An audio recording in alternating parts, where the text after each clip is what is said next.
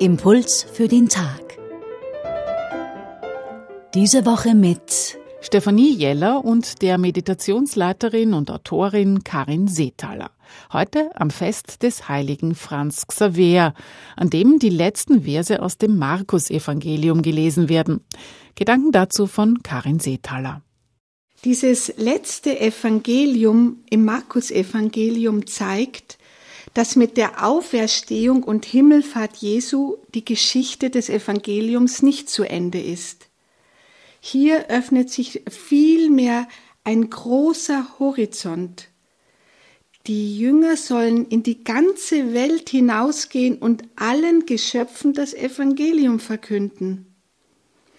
Diesen Aufruf ist der heilige Franz Xaver in großer Entschlossenheit gefolgt und er trug maßgeblich zur weltweiten Verbreitung des Christentums bei. In seiner Mission scheute er keine körperlichen Strapazen oder Anstrengungen und er setzte sich großen Gefahren aus. In einen seiner Briefe schrieb er jedoch, dass es neben der Gefahr, ins Gefängnis geworfen und übel behandelt zu werden, noch andere, sehr viel größere Gefahren gibt, deren sich die Menschen hier gar nicht bewusst sind. Es ist der Verlust von Hoffnung und Vertrauen auf Gott.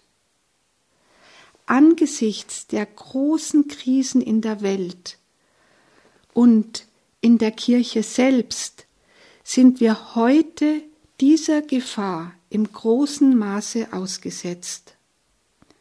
Vertrauen und Hoffnung kann nicht einfach eingefordert oder verordnet werden.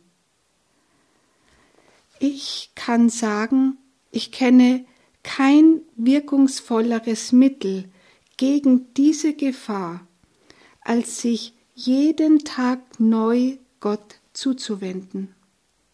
Vielleicht fragen ähm, Sie sich hier, ja, wie das denn gehen soll, wenn man keine Hoffnung mehr hat auf eine positive Veränderung oder wenn man kein Vertrauen in Gott mehr spürt, weil er meine Bitten nicht erhört.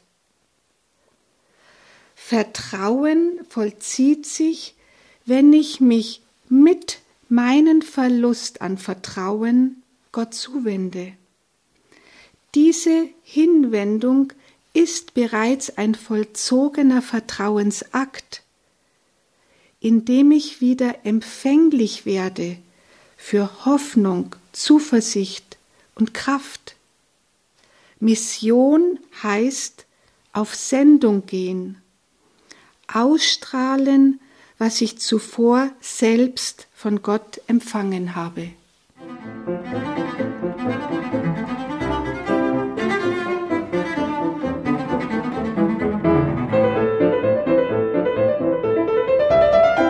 Impuls für den Tag. Das war Karin Seethaler. Sie ist Kursleiterin für christliche Meditation und Autorin mehrerer Bücher. Vor kurzem ist von ihr erschienen Der Weg der Kontemplation. Einfach, aber nicht immer leicht. Im Echter Verlag.